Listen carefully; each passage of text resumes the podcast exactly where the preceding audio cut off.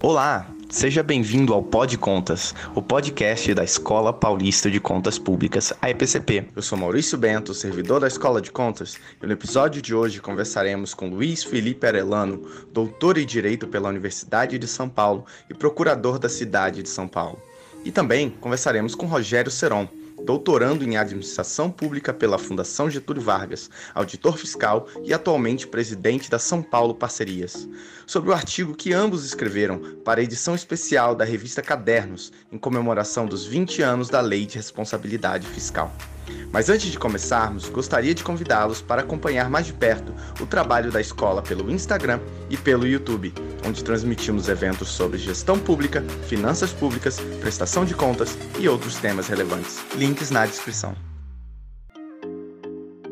Olá pessoal, boa tarde, obrigado por acompanhar episódios das nossas conversas aqui com os autores dos artigos para a revista Cadernos da Escola Paulista de Contas Públicas. Essa revista especial, edição de 20 anos da Lei de Responsabilidade Fiscal. Hoje nós vamos conversar com o Rogério Serão de Oliveira, que é doutorando em Administração Pública pela Fundação Getúlio Vargas de São Paulo e é também auditor fiscal aqui do município, da capital. É, vamos conversar também com Luiz Felipe Arelano, que é procurador aqui do município, da capital, São Paulo, e é doutor pela Universidade de São Paulo. Então, é, primeiramente, obrigado aos autores por toparem essa conversa. Acho que vai ser muito divertido. Eu, pessoalmente, li os artigos e gostei bastante. Achei bem legal a abordagem. O artigo é Os governos municipais cumprem a LRF, planejamento, liquidez e financiamento de curto prazo no Brasil. Então, novamente, obrigado. E queria começar, inclusive, é, já antes do, do bate-bola, já perguntando, né? Essa pergunta, né? O título é uma pergunta, isso é super interessante. Os governos municipais cumprem a LRF. Queria já saber por que, que vocês tiveram essa é, curiosidade, por que, que o artigo tem esse título, qual foi a, a motivação de vocês? Eu acho que talvez valha a pena, Seron, para entender o porquê que a gente fez essa pergunta, entender qual era o contexto que a gente estava vivendo é, quando a gente começou a, a, pesquisar esse assunto. A gente começou a, a pesquisar para o artigo em 2016, final de mandato municipal, e a gente observou que, enfim, não só o município de São Paulo, mas vários outros municípios estavam vivendo uma situação é, limite, com bastante dificuldade de fechar as contas e em função de uma redução muito, muito forte da arrecadação enquanto, por conta da crise política que o Brasil estava vivendo na época e que, enfim, ainda, ainda não se encerrou completamente. Mas, é, e a gente começou a olhar quais eram as restrições que a LRF impunha para o município ou para os gestores do, do município, não só em São Paulo, mas para os outros também, para que a gente pudesse entregar o, o, as contas da cidade para o mandatário seguinte, se fosse o caso, cumprindo com todas as, as exigências legais. E aí a gente começou a observar que a LRF ela continha uma série de dispositivos que poderiam ser interpretados de mais de uma maneira. E a gente começou a se perguntar, mas será que se interpretado desta forma, quantos municípios estariam é, em compliance com a norma? E se interpretarmos de outra maneira, quantos que terão é, observado? E será que, e aí acho que a pergunta mais fundamental do, do artigo, e será que o fato de que existem várias interpretações diferentes não contribui para o fato de que talvez ela não seja integralmente observada, pelo menos no ponto específico que a gente analisou, que eram as obrigações de curto prazo, os restos a pagar, sem que seja possível de se aplicar algum tipo de sanção forte ao gestor que deixa de cumprir com aquele dispositivo específico que a gente estava analisando, que era o artigo 42 da LRF. Marcelão, acho que talvez você queira complementar alguma coisa. É, eu acho que o contexto, o contexto está perfeito. É, a gente vivenciou isso e a, e a angústia por parte do, do gestor público de ter certeza de qual critério que vai ser adotado é, para verificar o cumprimento de, de todos os limites, especial do artigo 42 LRF, né?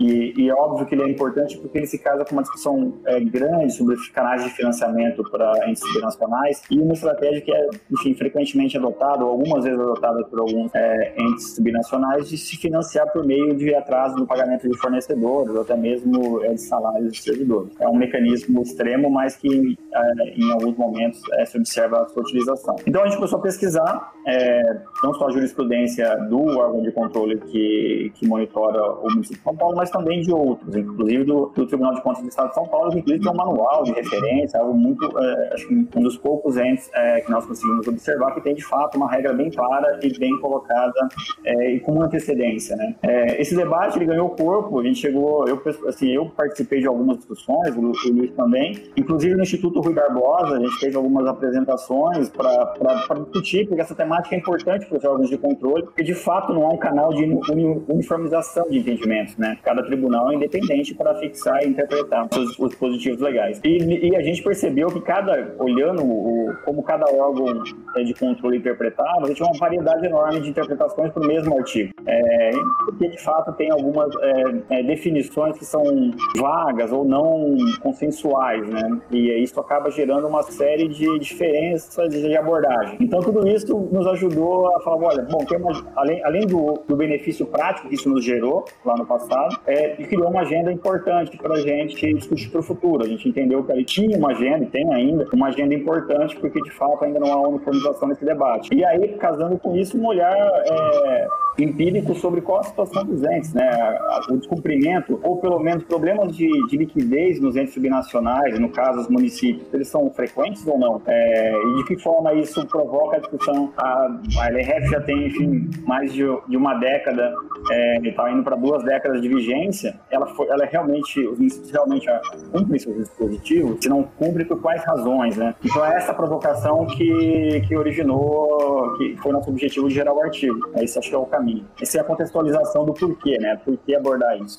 Ótimo, ótimo. Achei bem legal também já essa contextualização. Vocês falaram aí, então, que tem umas divergências da, de interpretação, às vezes até de aplicação da LRF. Mas vocês falaram bastante também no artigo, do artigo 42, né? O que vocês podem comentar um pouco mais do, do artigo 42 de, ou também de outras divergências de interpretação da LRF? Bom, vou começar, vou só inverter um pouquinho com o Luiz, não comentar um pouco, Luiz, aí você me complementa, por favor. Bom, o artigo 42, porque ele é o, a grande trava financeira, né? Ele, ele é, o, é, o, é, é o limiar entre uma situação de solvência financeira e insolvência financeira. É, o não cumprimento da regra, dado aí várias interpretações possíveis, mas a rigor, o não cumprimento da regra significa que o ente subnacional está numa situação de liquidez bastante fragilizada ou até numa situação mais extrema de insolvência insolvência, ou seja, com atrasos efetivos de pagamento. É, ou seja, quando eu digo descasamento ou não cumprimento da regra, é não tendo recursos financeiros para cobrir suas obrigações. O artigo 42 ele diz isso, né? No, no, nos dois últimos quadrimestres é vedado a assunção de obrigação de despesa que não possa ser, ser honrada, que supere as obrigações, é, a disponibilidade financeira do exercício. E aí tem uma série de polêmicas envolvidas aí com, com a conceituação do que significa contrair a obrigação de despesa, começando por aí, a questão da periodicidade, né? Se conta realmente só esses dois últimos quadrimestres, se você assumiu ou não é, obrigações de despesa que não, que não tenha lastro financeiro na sua disponibilidade de caixa, e até a definição de disponibilidade de caixa, seja disponibilidade de caixa bruta por fonte de recursos, e ainda se você tem que deduzir delas ou não, é, obrigações extra-orçamentárias. A disponibilidade de caixa é caixa bruta é, ou após a dedução de obrigações extra-orçamentárias, depósitos de, de terceiros, calções ou outras, outros é,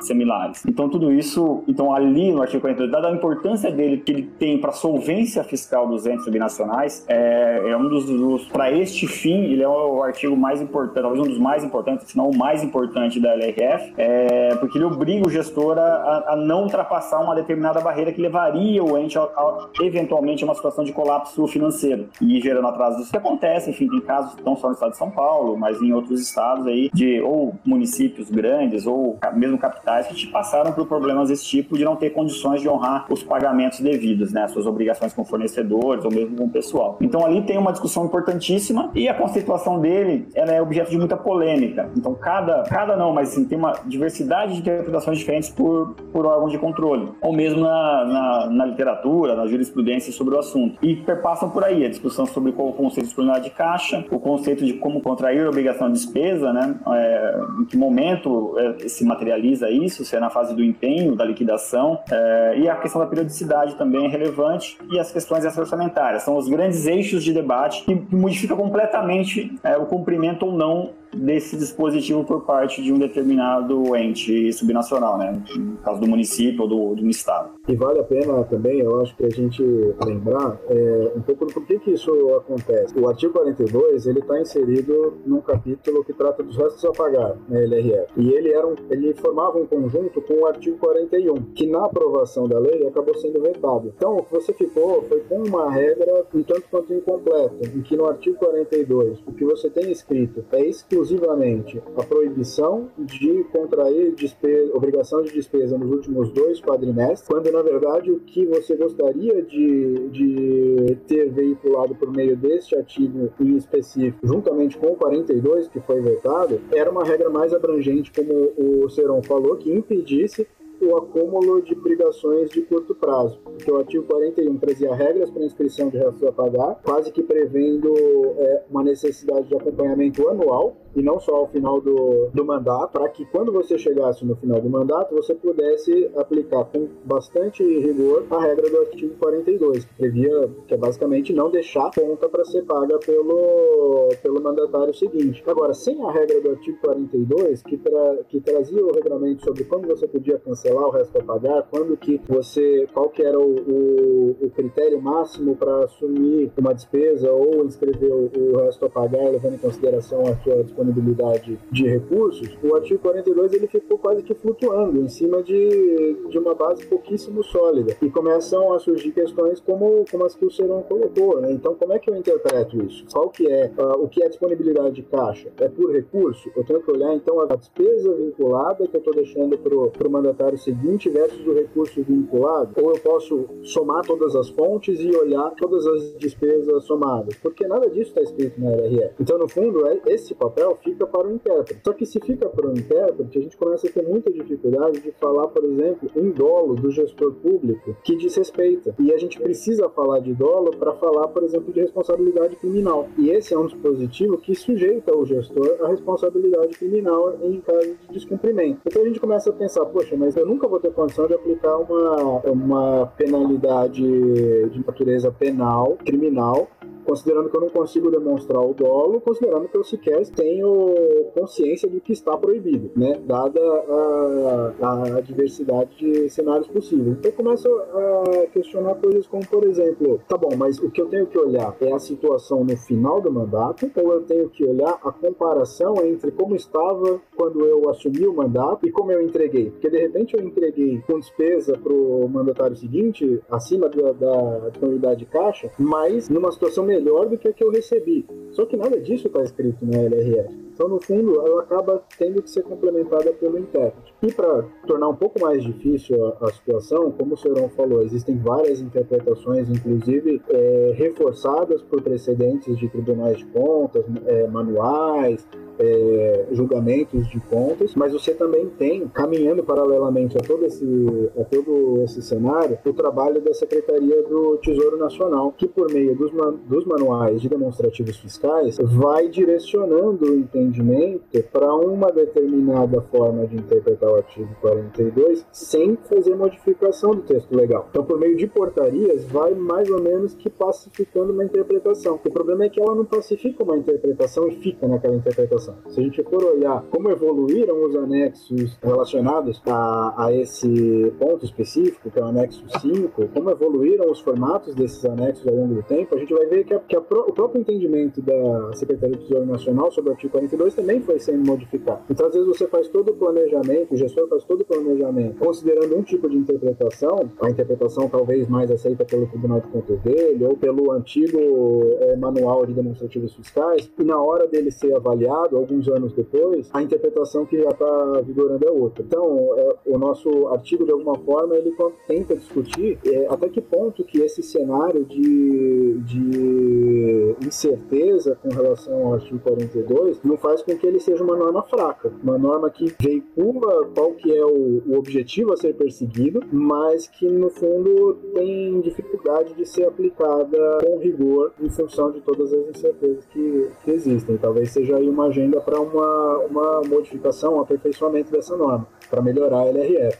Muito bom, gostei bastante é, é, dessa explicação aí. Realmente, é, a LRF é uma, é uma lei considerada muito boa por muitos aí é, da área, mas não pode ser considerada perfeita, né? Sempre dá para melhorar. E acho que, que esse é um ponto aí bastante interessante a ser pensado, até no curto, médio prazo, nem para não deixar para muito depois, não. Mas eu queria também, então, entrar num outro assunto que está no artigo, que é sobre é, atraso de pagamento a fornecedores. Então, parece que isso foi uma, uma certa brecha que foi, que foi aberta por alguns gestores que, tentando se financiar, acabou atrasando pagamentos para fornecedores para ter mais disponibilidade de caixa artificialmente, né? E, e conseguir burlar algumas eventuais sanções ou ou restrições que teriam. Você poderia falar um pouco mais disso? Como é que funciona essa, essa questão?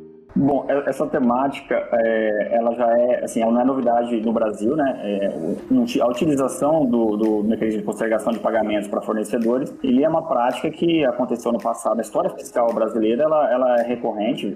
O, os casos de colapso fiscal ocorrem em função disso, né? Você vai dando passos em, em direção ao, ao, colapso fiscal e financeiro, e inclusive uma dessas etapas é os atrasos atingir um patamar em que você já não consegue, gente já não consegue mais honrar suas obrigações com fornecedores fornecedores de curto prazo. Então, é um canal, é um caso extremo que aí ele, ele parte para o colapso efetivo. Mas esse tema, esse tema ele, é, ele, é, ele é, ganhou destaque também recentemente no mundo todo, que também é um problema no, em vários países europeus. É, a, a, da crise, crise da Grécia para frente, vários é, países europeus também passaram a enfrentar esse tipo de problema, que é, o, é, no fundo, é a busca pela, pela, pela fonte de financiamento ao, a, quando, por alguma razão, se vê, o ente se vê impossibilitado ou não, não assume o ônus de fazer o ajuste pelo lado da despesa. Então, a gente aborda isso na, no nosso artigo, né, do, do porquê que isso acontece, né? Primeiro, desde as etapas de planejamento, na, na elaboração de uma peça orçamentária, prevendo receitas que são incompatíveis com a realidade que se apresenta no, no, ano, no ano seguinte, né, no ano de execução, seja isso feito de uma forma intencional ou não, enfim, pode ter uma alteração.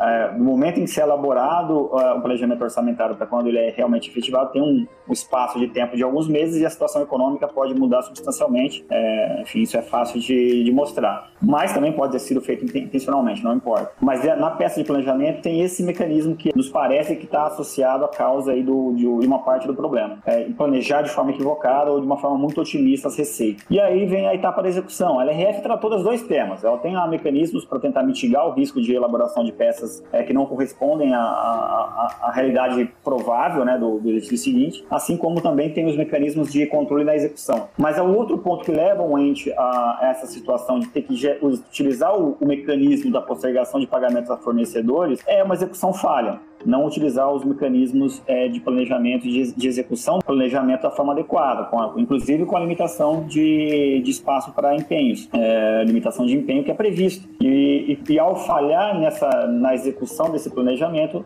o ente acaba incorrendo nesse mecanismo de se financiar via atraso de fornecedores. Normalmente porque não tem acesso ao mercado, diferente do governo federal, no caso brasileiro, né? Ele não tem acesso ao, ao, aos canais de crédito tradicionais. Então, não tem acesso ao mercado de capitais, a, a, a operações de crédito com, com instituições bancárias, de uma forma fácil para financiar a despesa corrente, e aí opta por esse mecanismo. Então, isso ac acontece e a gente mostra, não sei se você vai ter uma pergunta específica sobre isso, é, a gente mostra o quanto isso é recorrente no Brasil, porque aí ela nos ajuda a provocar a resposta quanto se os municípios cumprem ou não a LRF, mas é um pouco isso, assim, é, por conta desse contexto todo, assim, por conta dessa falha de planejamento, essa falha de execução, os municípios são, são induzidos, enfim, de forma intencional ou não, não é o ponto do nosso debate no artigo, né? Mas o último canal que resta, dado a ausência de outros canais de financiamento, é a postergação de pagamentos de fornecedores. Mas, na nossa visão, isso traz uma série de consequências, né? inclusive do ponto de vista macro. Ela gera, para o ente, ela vai gerar aumento, do, provavelmente, do prêmio de risco, que é embutido nos contratos né, administrativos. Ela vai pagar mais por um contrato do que um outro ente com situação fiscal sólida. Dependendo do porte do ente, pode colocar em risco é, uma parte importante da economia local, gerando uma consequências é, graves. Tem vários estudos europeus mostrando que isso gera consequências do ponto de vista é, local e macro, do ponto, de, é, é, do ponto de vista econômico, né? Então, ele tem uma série de implicações. Então, vale a pena discutir isso, né? Por que, que isso acontece? É, como ele acontece, né? por quais canais isso acontece e como mitigar, que aí a LRF, a legislação trata disso, né? Impõe punições ao gestor. Mas aí também a gente chega na discussão do, bom, essas regras não são tão fáceis de ser interpretadas, isso acaba facilitando ou dificultando, facilitando por um lado aquele gestor que quer fazer isso de uma forma dolosa, a não ser responsabilizado por isso. É, então esse é um pouco do debate, inclusive a gente traz uma discussão sobre outras formas de, é, de incentivos para evitar, para mitigar esse, a materialização desse risco, né? Não, eu acho que é isso, acho que você resumiu super bem, Seron. Eu só queria reforçar um ponto que o Seron mencionou, que é importantíssimo, que é por que, que a gente escolheu falar de municípios, né? Bom, tinha a questão pessoal ali de que a gente estava vivendo a situação em um município, mas mais do que isso, é, como o Seron mencionou, os outros entes, sobretudo a União, tem uma válvula de escape que é a possibilidade de se financiar rapidamente com a, emissão de títulos. Estados, ainda que não possam emitir títulos, e grandes municípios também, mas eles conseguem recorrer a, a empréstimos bancários. Talvez não no final do mandato, mas ao longo do mandato, se eles têm uma necessidade de, de repente, é, fazer frente a uma queda de arrecadação, ele transpõe um investimento que ele pretendia fazer com poupança corrente para uma operação de crédito e segue a vida. Os municípios menores, que são a maioria dos municípios no, no caso brasileiro, não têm esse recurso Então, como é que eles se financiam na prática? Né? Quando a situação é, exige uma, uma flexibilidade que eles não têm em termos de, de, redução de receitas e ter que fazer frente a essa redução com, com despesas super engessadas, como é, qual que é a válvula de escape? É o alongamento do prazo com o fornecedor. E isso não é nenhuma irracionalidade ou uma coisa absurda. No setor privado, a gente falaria também que o primeiro lugar que o empresário deve buscar o financiamento é com, com o fornecedor né, alongar prazo de pagamento. Só que normalmente é, fazendo um acordo. No caso dos municípios, essa possibilidade de acordo não, não é tão clara. Isso acaba sendo feito é, de forma, de maneira muitas vezes informal, justamente pela irregularidade da ação. E acaba culminando nesse tipo de situação que a gente mostra no artigo, com concretos dos municípios no fechamento de 2016, que é uma série de municípios em situação bastante grave e uma dificuldade muito grande de melhorar de um ano para o outro né? O que é mais importante, que a crise ela acaba não sendo pontual, ela acaba sendo uma, ela se retroalimenta. Se você entrou numa situação de dificuldade, é muito difícil de você sair dela. É mais fácil você entrar numa situação de dificuldade de um ano para o outro do que você sair daquela situação.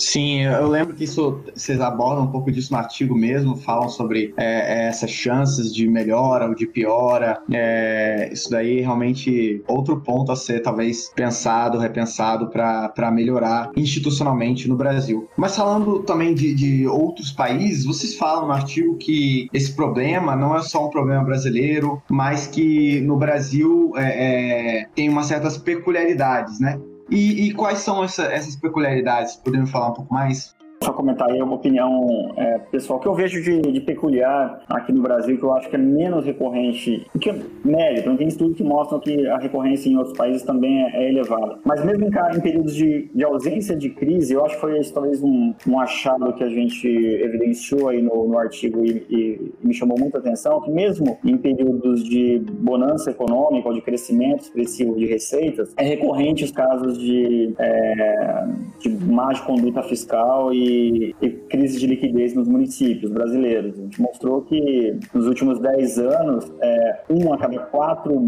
municípios é, teve mais problemas de liquidez, passou mais tempo em problemas de liquidez do que, do que sem, é, que é um pouco do que o Luiz comentou, depois você entra no, numa situação de fragilidade ou de colapso fiscal, sair não é trivial é, e, tem, e, e, ele é bastante expressivo o número, né? Um a cada quatro, 25% do, dos municípios nos últimos 10 anos ter passado mais períodos fechados com problemas de liquidez do que sem é um, é um indicador muito importante. E isso, menos de 20, 23%, se não me engano, foram só os entes que não tiveram um problema de liquidez nos últimos 10 anos, ou seja, que não vivenciou um problema de crise de liquidez de não ter suficientes suficiente encaixe em relação ao total. Então, assim, é, o que eu vejo com isso? Tem uma, uma cultura é, em relação à gestão fiscal no Brasil que ainda, embora a LRF tenha, tenha contribuído muito para essa evolução, né, para esse rigor para esse é, zelo no trato das finanças públicas, ainda é um percurso a ser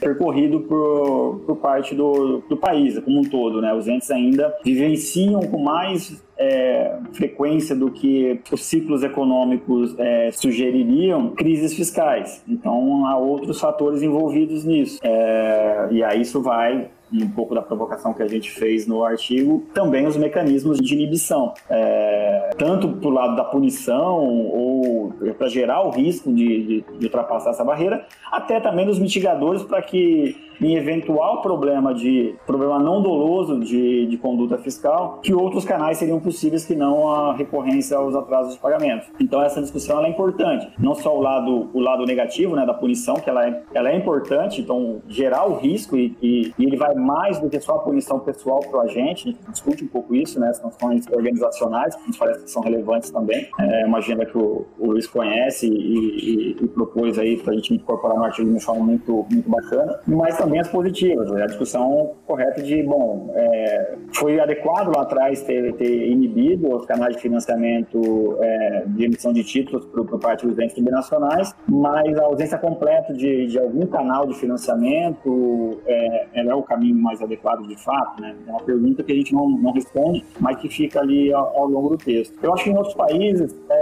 está muito mais associado a ciclos econômicos que levam a essa situação. Pelo menos o que, o, que minha percepção em relação a, ao que a gente viu em países europeus mais recentemente. Mas essa é uma visão, enfim, minha pessoal aí no serviço, como que você enxerga.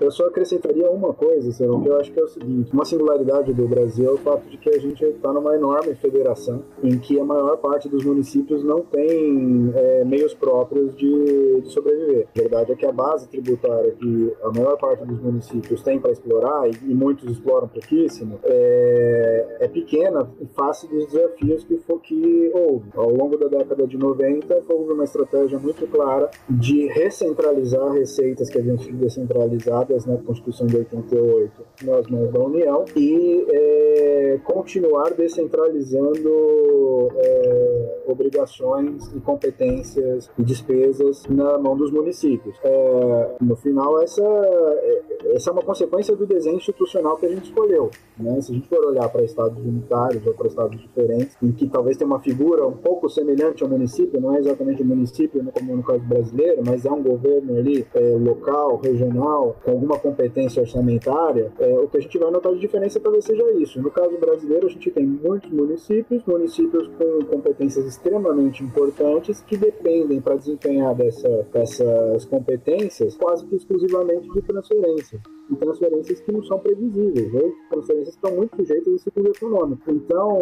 é, ali, isso aliado à cultura ainda não é, firme, impregnada, como o senhor mencionou, em todos os gestores públicos, acaba formando um, um caldo que permite que esse tipo de, de evento seja bastante recorrente no, no país. Então, você tem duas coisas, tem o, o modus operandi, né, que ainda precisa mudar, e, e você tem também o, o desenho institucional, que ainda não está perfeito, porque ele leva a situações desse tipo. Então, a gente precisa trabalhar nos dois caminhos. Então, é, tem uma última pergunta. Essa última pergunta eu acho que é mais para pegar, é, apesar de ser uma pergunta bem inicial, mas é que é a pergunta que pega a conclusão de vocês, que eu queria saber. É, os governos municipais cumprem a LRF? Né? Esse é o título do artigo e eu queria saber qual a conclusão dos autores. Cumprem, não cumprem? O que vocês acharam? Quais foram as conclusões? Ali, você começou, você fez a introdução, quer fechar? Aí eu complemento depois. Eu, eu, eu, acho que a nossa conclusão é, é a seguinte, é, especificamente com relação ao artigo 42, porque o título é um pouco provocativo, né, naturalmente, é para chamar a atenção para o artigo, mas especificamente com relação ao artigo 42, que era o nosso foco de análise, a conclusão foi, muitos municípios brasileiros não cumprem o artigo 42, especialmente se nós fizermos uma leitura mais conservadora do artigo 42, que na nossa opinião seria a correta, que é que não deixa nenhum tipo de margem para dúvida de que você está entregando o governo é organizado para o mandatário seguinte poder executar o programa de governo que foi aprovado nas urnas. Sob esse critério mais rigoroso, a maior parte dos municípios não respeitou o artigo 42 em 2016 e o prognóstico para o futuro era é, ainda mais negativo. Já sabe o que aconteceu, a gente viu, é, é, claro que entraram outros eventos no meio que atrapalharam ainda mais, mas já havia uma tendência de piora a partir daquele daquele momento em função desse fato que a gente mencionou, que é muito difícil você sair de um, de um caminho negativo quando você já entra nele. complementando a resposta, né, concordo com o que o Luiz colocou. É, nos últimos 10 anos, essa conclusão ela está clara, está posta lá é, no nosso artigo ao longo dos últimos 10 anos, a maior parte dos municípios em algum momento não cumpriu é, a, a, LRF dentro de uma leitura mais, mais conservadora, mais, é, o que nós consideramos mais adequada do que, do que é o intuito do dispositivo, né, que é de fato assegurar que, que do ponto de vista financeiro essa transição ocorra sem deixar é, passivos a descobertos aí de curto prazo para o mandatário seguinte. É, dentro deste conceito mais rigoroso, nesses últimos 10 anos, mais de 70% dos municípios em algum momento, em algum exercício, não cumpriu essa regra. Então, neste aspecto da LRF, né, a LRF é um dispositivo amplo de, é, de gestão fiscal, né, regras que perpassam muitos assuntos diferentes, e não é só a questão financeira que importa, obviamente, né, mas neste aspecto financeiro, a conclusão é que não. E a causa disso que é é, o porquê disso, tem uma, uma, provocação de agenda em relação a isso, mas nos parece que perpassam tanto uma questão do, do arranjo institucional, né? a LRF, embora tenha contribuído de uma forma muito importante para o avanço é, da gestão fiscal no país, ela precisa de aprimoramento natural, é, nenhuma obra é, perfeita e acabada, e tem um, um modo operante também que, que precisa ser enfrentado, a cultura de gestão fiscal, a importância da boa gestão fiscal no país, ela está aprimorando, está ganhando espaço, mas ela pode evoluir ainda, né? Então eu acho que, que é por aí e respondendo de forma objetiva para fechar, sim, com, esse, com esse enfoque, nos últimos 10 anos, a maioria, a maior parte dos municípios, em algum momento, em algum exercício desses 10 anos, descumpriu a LRF. Apenas 23%, salvo engano, dos municípios é, não tiveram nenhum evento de descasamento. É, fechou, fechou um desses últimos 10 exercícios sem ter um descasamento entre disponibilidade de caixa e resto a pagar. Excelente, excelente. Adorei a resposta. Então, é, é, Seron, Arelano, gostaria de agradecer aqui a participação. Novamente, o fato também de vocês terem topado a conversa. Acho que, que nosso, o pessoal vai gostar também. Vou deixar o artigo e o link para a revista na descrição. É, e quem não está ouvindo, é, acesse o site do tribunal para ter acesso ao artigo e a edição completa da revista, essa edição especial de 20 anos da Lei de Responsabilidade Fiscal. É, então, novamente, muito obrigado. Bom, eu agradeço a oportunidade, foi uma, uma satisfação, uma honra ter, ter tido o artigo aceito ter tido esse espaço para a gente dialogar. É uma agenda empírica importante, nos parece, para os órgãos de controle, para os municípios, e espera contribuir aí para colocar luz no assunto e que isso provoque, enfim, debates, discussões para aprimoramento do, do arcabouço é, de gestão fiscal no país. Sim, eu também gostaria de agradecer e, e parabenizar mais uma vez o tribunal, a equipe da revista pela iniciativa, é extremamente importante. E espero que a gente possa ter contribuído com esse artigo para a evolução da discussão sobre a LRF e as regras fiscais do país. Ótimo, muito bom. Obrigado.